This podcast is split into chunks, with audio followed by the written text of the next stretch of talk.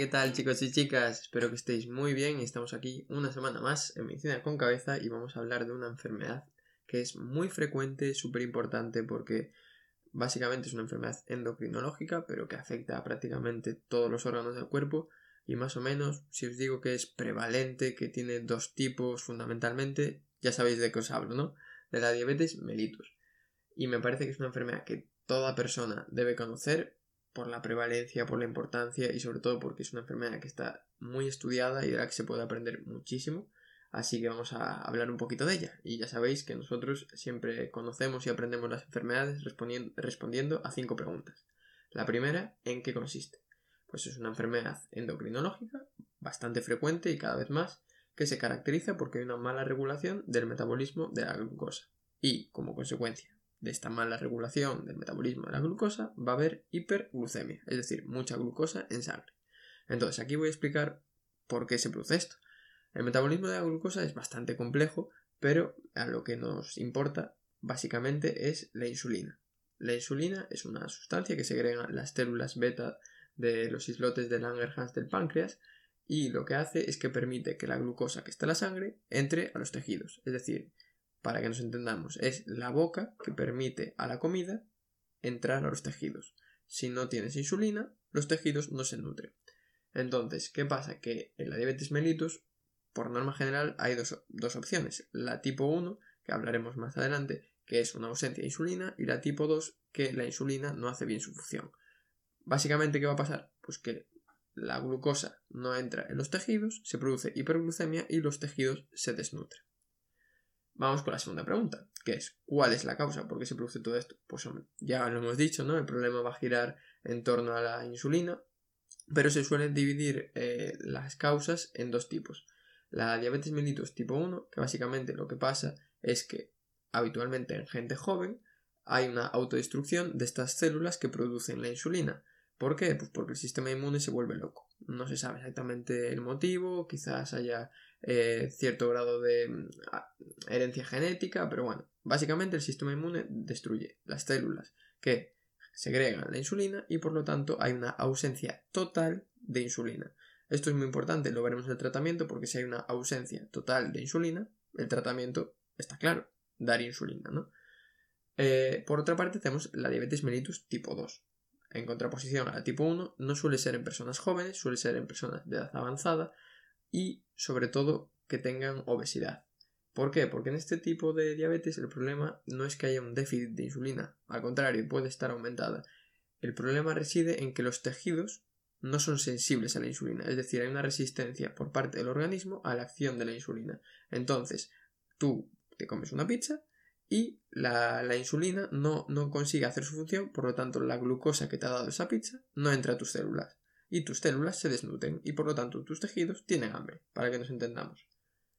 También vamos a hablar más adelante sobre todo en el diagnóstico de la diabetes gestacional, pero es un tipo de diabetes que se suele producir, bueno, se suele producir, no, se produce durante el embarazo y que debido a que es bastante frecuente, pues se le ha dado nombre diabetes gestacional.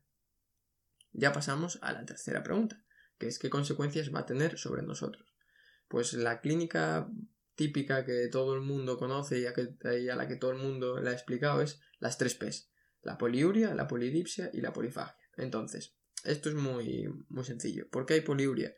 Pues porque la glucosa está aumentada en sangre y eso va a hacer que la, que la orina sea mucho más osmótica, por lo tanto va a llevar más agua con, con la orina para intentar diluirla y vas a orinar muchísimo más. Entonces por eso tienes poliuria, porque hay muchísima glucosa entonces eliminas glucosa por la orina y también un exceso de agua. ¿Qué pasa? Que si tú orinas muchísimo, te deshidratas. Por eso tienes polidipsia, que es la segunda P. Tienes muchas ganas de beber, bebes muchísimo. ¿Por qué? Pues porque tu organismo se está dando cuenta, te estás deshidratando y el centro de la sed te dice, oye, tienes que beber, porque si no bebes nos morimos. Y luego viene la tercera P, que es polifagia. ¿Por qué vas a tener mucha hambre? ¿Por qué vas a comer mucho? Pues es muy sencillo, aunque bastante paradójico, ¿no? Tú tienes hiperglucemia, pero esa glucosa no consigue entrar a los tejidos. Entonces los tejidos eh, no se consiguen nutrir bien. Yo voy a ponerte un símil, que es, imagínate que tú vas a una pizzería y te rodeas de 15 pizzas, pero tú no tienes boca. ¿Cómo te comes esas pizzas? No puedes. Estás rodeado de calorías, pero no te puedes comer las pizzas, entonces te vas a morir desnutrido. Pues esto es lo que pasa. Entonces tu organismo dice, jolín, mis músculos necesitan energía, pues voy a comer más a ver si así la consigo. Pero el problema es que la insulina o bien está ausente o no hace su función, por lo tanto, no, no va a solucionar el problema. Esto sería la clínica típica, pero bueno, a mayores de esto evidentemente tendrás cansancio y debilidad porque los tejidos pues, no se están nutriendo correctamente. A mayores tenemos dos complicaciones que también se pueden considerar formas de debut, que son la cetoacidosis diabética, que es muy característica de la diabetes mellitus tipo 1, y el síndrome hiperglucémico no cetósico, que es muy característico de la diabetes mellitus tipo 2. Como me parecen súper importantes, vamos a hablar de, estas dos patologías en dos capítulos diferentes, que serán los siguientes, que será en el capítulo 34 la cetoacidosis y en el 35 el síndrome hiperglucémico no cetósico, porque la verdad me parecen fundamentales y creo que todo el mundo debería conocerlos y que nos van a ser muy útiles. A mayores, ¿qué pasa? Que la poliuria, polidipsia, polifagia, bueno, no parecen muy graves a corto plazo. Pero a largo plazo, si la diabetes no está bien controlada y mm, progresa con el tiempo, vas a tener problemas y consecuencias devastadores, como pueden ser la retinopatía diabética, que es una de las principales causas de ceguera del mundo, vas a tener neuropatías, sobre todo sensitivas, que es lo famoso conocido como el pie diabético, porque evidentemente también predisponen a las infecciones. Entonces, ¿qué pasa? Un paciente diabético pierde la sensibilidad en un pie, por ejemplo, y se hace una herida no se da cuenta, no le duele, esa herida se infecta y al final le tienen que amputar la pierna. Eso es bastante, bueno, bastante característico, evidentemente y afortunadamente no es muy frecuente, pero se puede dar. Entonces es otra complicación grave y a la larga también se desarrolla insuficiencia renal, entonces como podemos ver, quizás en el corto plazo no es muy grave, no es muy llamativa, pero a largo plazo las consecuencias son devastadoras. Y ya pasamos a la cuarta pregunta que es cómo podemos diagnosticar la diabetes.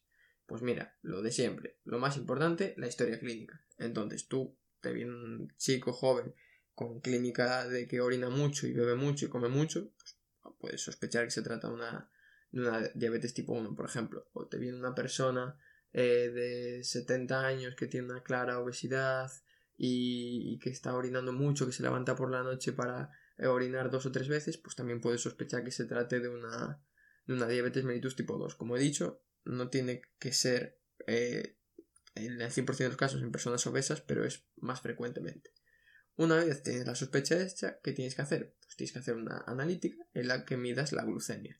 Entonces, cada año o cada tres años o cada cinco años se cambian los criterios. Entonces, creo que no es de mucha utilidad que yo os diga aquí los criterios porque los podéis mirar y los podéis aprender y lo importante aquí es que conozcamos lo básico de las enfermedades. De todos modos, hay unos criterios que habitualmente hay que repetirlos, que son las mediciones. Por ejemplo, si tú haces una glucemia eh, en ayunas y te da más de 126, es diagnóstico de diabetes, pero si la has repetido dos veces. Es decir, a mí me miden la glucosa en ayunas 126, bueno, parece que tengo diabetes, pero me lo tienen que medir otra vez y volver a dar más de 126 para que me digan, oye, tienes diabetes, por ejemplo. Luego, si tú tienes síntomas típicos, poliuria, polidipsia y una glucosa al azar de más de 200, también tienes diabetes. ¿Por qué? Porque en teoría una persona normal, con un buen metabolismo de la glucosa, nunca debería llegar a más de 200 y encima con la clínica pues es diagnóstico. Pero lo que os digo, os los podéis mirar, si queréis me preguntáis si os paso los enlaces de dónde están las guías, pero lo importante es que sepáis que lo más lo fundamental es una buena historia clínica y luego tienes que hacer unas mediciones de glucosa, pues para que según los criterios que haya en el momento que os toque, decir, vale, tiene diabetes o no tiene diabetes o simplemente tiene un mal metabolismo de la glucosa. Llegamos aquí a un punto interesante que es la diabetes gestacional. Entonces, ¿qué pasa con la diabetes gestacional? Las mujeres, por todos los cambios hormonales y desajustes que se producen durante el embarazo, se ha visto que son eh, más, están más predispuestas a padecer diabetes durante el embarazo. Entonces, que como esto era bastante prevalente, bastante frecuente, se ha decidido hacer un cribado, que se llama el test de O'Sullivan. ¿En qué consiste? Que entre la semana 24 y 28, por norma general, porque si hay más factores de riesgo se puede hacer antes, a las mujeres se les realiza una sobrecarga oral de glucosa, que lo que consiste es le das 50 gramos de, glucosa a, la mujer embarazada y ves eh, cómo metaboliza esa glucosa. Entonces, si a, los, a la hora de esa sobrecarga oral de, con 50 gramos es más de 140, la medición de glucosa es positivo el cribado. Entonces ahí pasarías a hacer otra sobrecarga oral diferente con una curva más larga, una curva de 3 horas. Tú mides a la hora, a las 2 horas y a las 3 horas y en función de los resultados que tengas y con unas tablas que hay, dices, vale, ¿tiene diabetes gestacional o no? Pero lo importante de esto es que existe la diabetes gestacional, que básicamente es un tipo de diabetes que ocurre durante las mujeres y que es bastante frecuente y por eso se ha decidido hacer un cribado, porque al ser tan prevalente, es importante diagnosticar a todas las mujeres que la tengan debido a que las complicaciones que hay, por ejemplo, los fetos macrosómicos. Básicamente, con esto ya sabemos un poquito el diagnóstico, la historia clínica y análisis de glucosa. Ahora pasamos a la última parte de todas las enfermedades que es el tratamiento. Entonces, vamos a empezar por la diabetes mellitus tipo 1. Como hemos dicho, ausencia total de insulina como hay una ausencia total, quiere decir que tú tienes que suministrar esa insulina de manera exógena. Entonces vas a tener que tratar a esos pacientes con insulina, básicamente. Pasamos a la diabetes mellitus tipo 2. ¿Qué es lo fundamental? Bueno, igual que la tipo 1, los cambios de vida. llevar una vida saludable, tener una alimentación correcta y hacer deporte. ¿Por qué? Porque el deporte, el ejercicio físico, lo que hace es que aumenta la sensibilidad por parte de los tejidos a la insulina. Entonces la insulina va a hacer más efecto.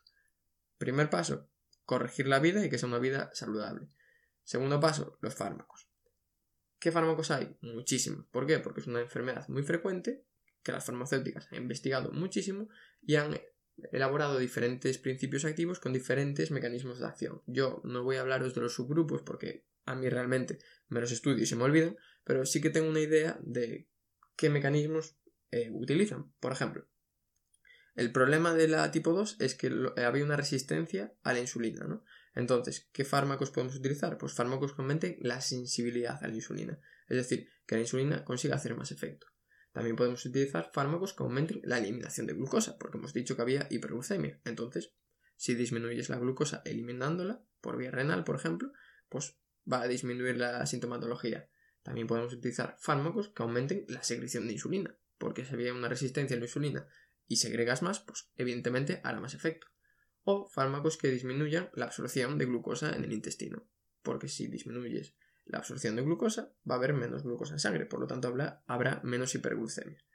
Para que tengáis una idea y que veáis que la cantidad de fármacos de los que se disponen son muchísimos. ¿Qué pasa? Que luego hay que individualizar porque algunos están contraindicados en insuficiencia renal, otros no, otros producen aumento de peso, otros eh, tienen más riesgo, de hipoglucemias, entonces hay que individualizar, porque evidentemente si un fármaco tiene mucho riesgo de hipoglucemias, no se lo vas a dar a una persona de 85 años que viva sola, porque como le dé una hipoglucemia y se caiga, pues va a tener unas consecuencias devastadoras, ¿no?